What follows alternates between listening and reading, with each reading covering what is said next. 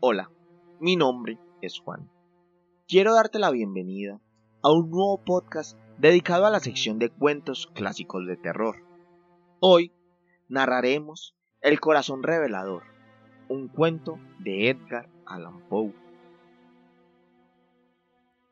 Sí, siempre he sido muy nervioso, pero eso no es suficiente para que digan que estoy loco. Sí, estoy enfermo, pero esa enfermedad ha desarrollado mis sentidos, especialmente el oído.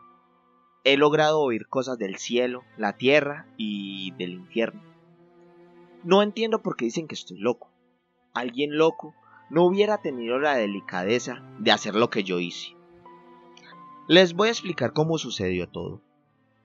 No sé el motivo. La verdad, no sé por qué lo hice. Yo quería al viejo. Siempre me trató muy bien.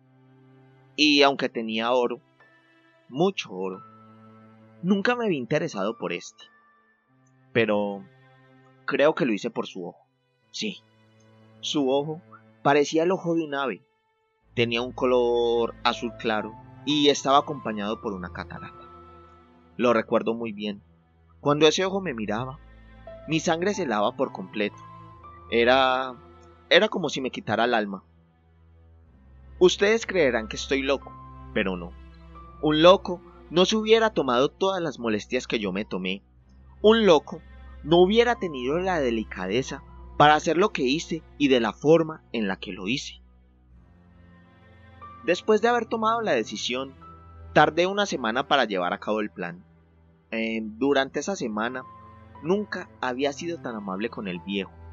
Siempre estaba pendiente de él. Pero en la noche, a eso de las doce, abría la puerta de su habitación. No mucho, solo como para que mi cabeza entrara. Después metía una linterna completamente tapada para que no se viera ninguna luz. Uf, qué arte, qué arte tenía yo. Tardaba casi una hora para meter mi cabeza, asegurándome de no producir ningún ruido que pudiera alertar al anciano.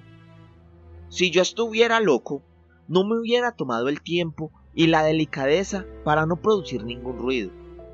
Abría la linterna. la abría solo un poco para que ésta soltara un pequeño rayo de luz que iluminara ese horrible ojo, pero el ojo siempre, siempre se encontraba cerrado. No era el viejo al que yo odiaba. En verdad, no quería hacer lo que yo hice, pero yo quería dejar de ver ese ojo. Al otro día, en la madrugada, hablaba con el anciano y le preguntaba cómo había dormido. Era imposible que hubiese sospechado que durante siete días lo observé dormir, siempre después de la medianoche. En la octava noche ingresé nuevamente a su habitación. Lo hice con más cuidado que nunca. Incluso el minutiero de un reloj se movía más rápido de lo que yo lo hacía. Me felicité a mí mismo por mi talento. Incluso me reí suavemente aunque parecía que eso fue lo que lo despertó. Sentí como se dio vuelta en la cama. Estaba seguro de que no veía nada, así que seguí con la linterna. Pero al intentar abrirla un poco, mi dedo se resbaló y chocó contra el metal. El anciano se sentó en su cama y preguntó que si había alguien ahí. No hice el más mínimo movimiento. Estuve completamente quieto durante una hora. Parpadeé tal vez unas tres o cuatro veces, pero lo hice con la delicadeza de asegurarme no realizar ningún sonido. Pero el viejo seguía sentado. No escuché en ningún momento que se acostara. No sé qué pasaba por su cabeza. Tal vez estaba pensando que el ruido lo había producido el viento, pero no. Era la muerte. Era la muerte y ésta se aproximaba. Escuché que soltó un leve suspiro. Abrí un hilo completamente diminuto de la linterna, y la luz dio directamente en ese espantoso ojo. Comencé a escuchar el corazón del anciano, la tía, la tía cada vez con más fuerza. Creo que estaba completamente aterrado, pero yo no hice el más mínimo movimiento, pero el sonido del corazón era cada vez más fuerte.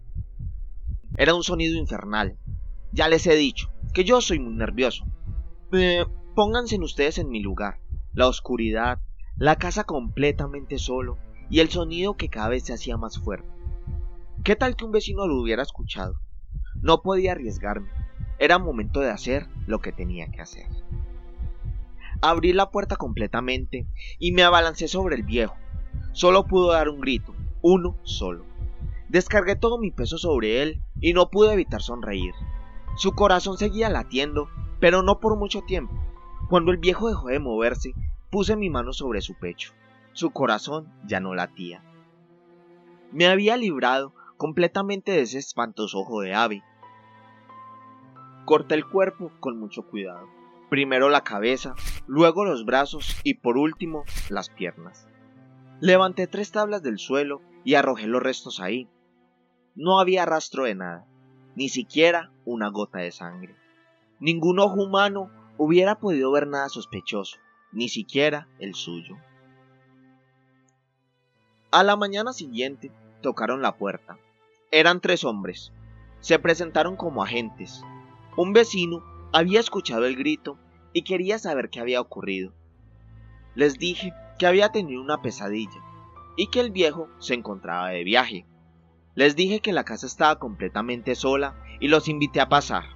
Eh, la verdad, no tenía nada que temer. Les mostré toda la casa.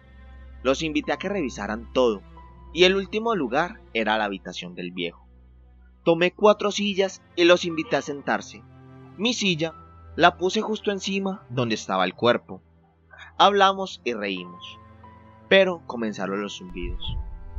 Comenzaba a latir ese maldito corazón, pero los oficiales seguían riendo. En mi cabeza escuchaba boom, boom, boom.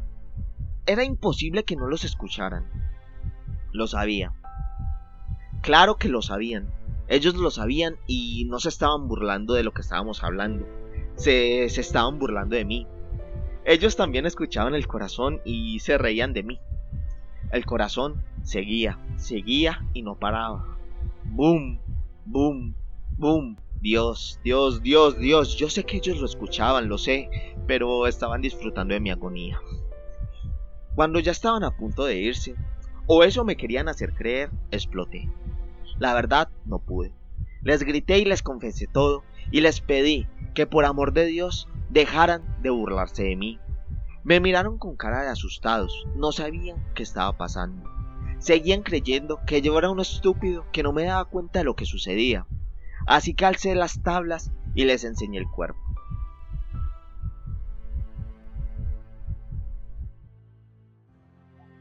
Hasta aquí llega el podcast del día de hoy. Recuerda que puedes seguirme en Twitter e Instagram. Me encuentras como Experiencia Paranormal JM. Te invito a que me envíes un mensaje si quieres compartir con nosotros alguna de tus historias. También, si te gusta este contenido y quieres apoyarme, puedes hacerlo convirtiéndote en seguidor destacado. Esto desde la página oficial de anchor.fm, en donde puedes hacerlo donando la cantidad de dinero que más te favorezca. Muchas gracias por escucharme.